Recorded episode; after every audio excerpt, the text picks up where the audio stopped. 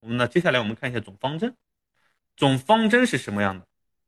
我们要知道可能的风险啊，就是昨天我要跟大家说的，包括我今天考虑的战争叠加通货膨胀的风险，是吧？还有个借机发动金融战的风险，这个是直接针对中国的。如果发动金融战，就直接针对中国，明白吧？它就是定点狙击。第三个呢，就是国内房地产及金融市场的大动荡。一旦国内的房地产在前段时间这样的一个高压政策之下，再加上整个的一个资金和通货膨胀这个带来的一个影响，再加上定点的狙击，我担心是出现这样的一个问题。还有前两天不是中国的一个比较大的一个民营企业嘛，也遭到了资本市场美国的一个资本市场的一个狙击啊，差一点就要爆仓。所以这些东西呢叠加在一块，那不管怎么样，我们要定一个行动方针。方针是什么呢？那首先我们要了解方针的定义啊。方针就是在你做事情的时候，就投资的时候做事情的时候，你有一个方向和目标，对吧？有方向、有针对性的去指导发展。记住，方针是指导你前进、指导你发展的。总之，这个时候你如果已经是看不到希望了，你觉得已经不行了，那这个时候讲什么可能都没有用了，跟你讲方针也没有用了，因为方针是指导你发展。那如果真是这样的话，我认为还是回归到我们最根本的，你的风险偏重能力偏好到底是不是这样？如果你真的承受不了，你就不要想着去赚这么多的钱，你不要想着去赚这么高的一个收益。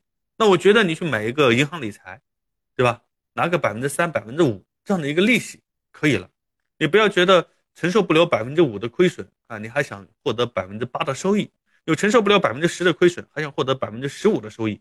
所以这个东西呢，本身就是一个悖论，好吧？那理财投资的总方针是什么呢？我们看一下，在不确定性当中寻找确定性，波动呢才有机会。那当下过程的具体方针，我给大家讲了三个一定和两个必须。好，已经超时了是吧？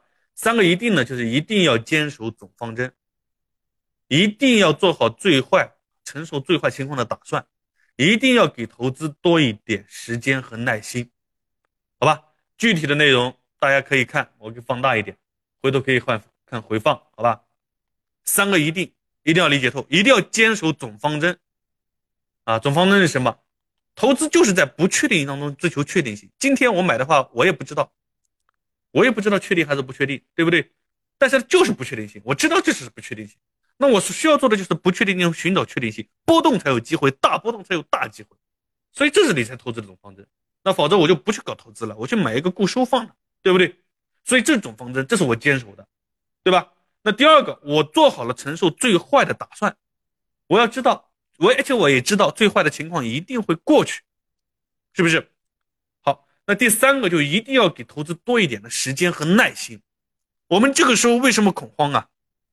那可能就盯的就是哇，眼前在跌了，很多同学我看到了，已经跌了百分之十以上了，有的同学跌到百分之二十了。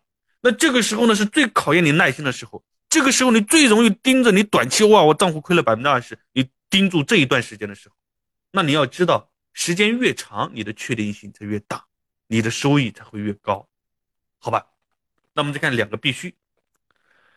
第一，必须要控制风险，一定要做好资产配置。好，我看华啊，感谢华的两个红包了哈。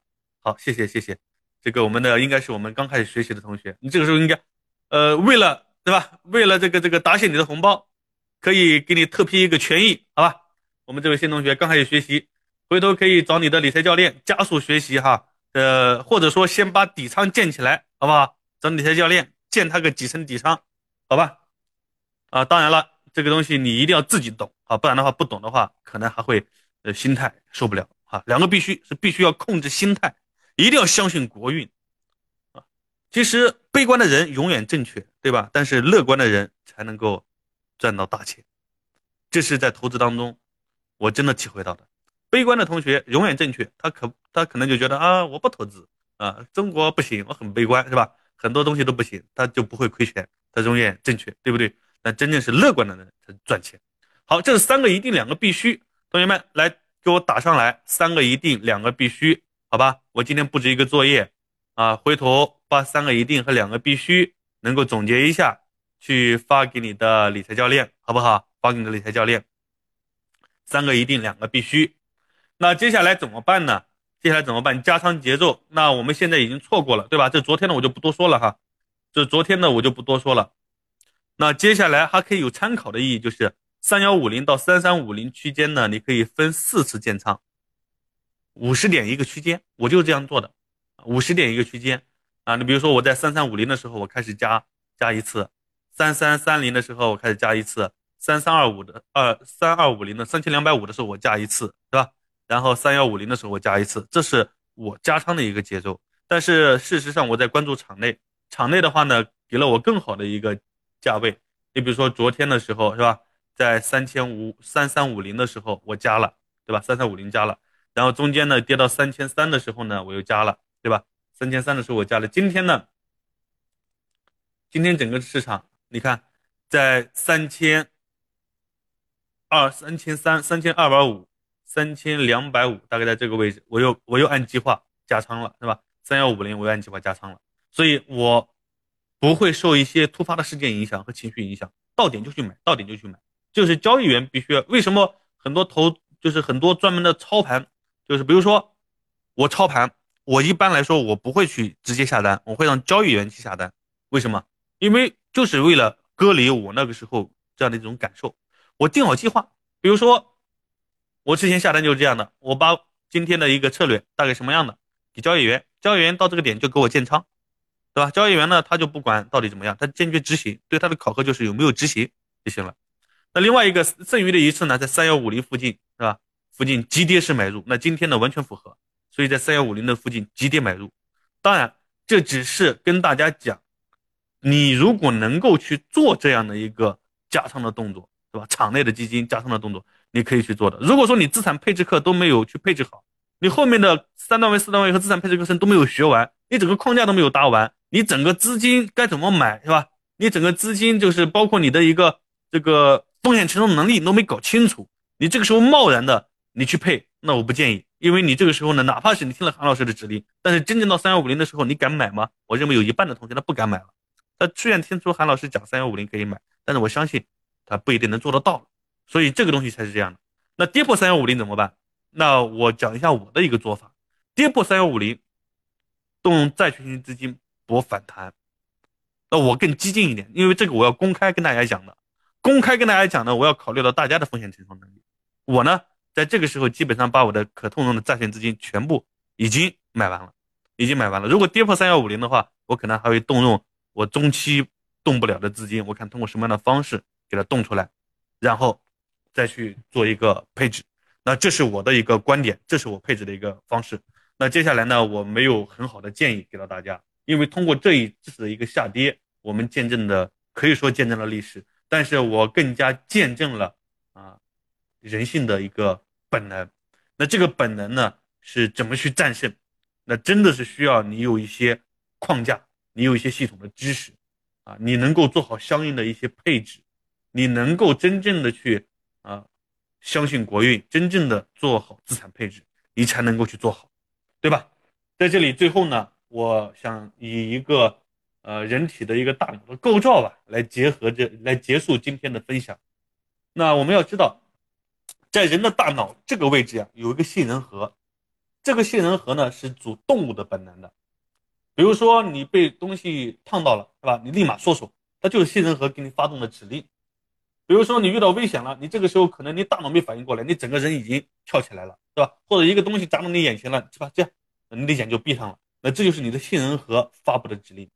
但是人还有区别于其他动物的一个重要的一个功能，就是前额叶皮质。这个地方呢是主理性的，这个地方是你可以通过你的思思考、你的知识、你平时学习这些东西和训练，来去让你应对。一些突发的情况，能够让你更理性的去思考一些问题，用它来打败它，你就是非常厉害的人。但是在正常的一个情况下，这个的速度永远是最快的，这个永远会有点滞后。所以遇到突发的状况，你这个时候你要知道，你已经被你的信任和控制了。你怎么这时候怎么办？什么都不要动，然后立马调动你的这个呃人的理性大脑，去战胜你的信任和大脑。当你的理性大脑战胜了杏仁核大脑之后，你再去行动，好吧？那所以说呢，我们在这样的下跌当中，人有恐慌是很正常的，对不对？非常正常。那如果说，呃，你被这个恐慌所驱使，你就相当于那个赌场里面输了钱的人，赌红眼的人，明白？明不明白？你就相当于赌红眼的人。如果说你这个时候你在这种情况下，哪怕是赌徒赌红眼的人，他这个时候能够停下来想一想，我这样已经完全被大脑控制了，已经完全被本性控制了。那我能不能坐下来用我这个大脑来去战胜这个大脑？那这个时候他可能就知道了。那这个时候我不能再投资了，明智的做法就是我不能再赌了，我先离开，保留本金啊，我先离开，离这个场赌场越远越好，亏的钱不要想着再给搬上来了，你越搬，你可能亏的就越多。好了，以上呢就是我跟大家去分享今天的东西啊。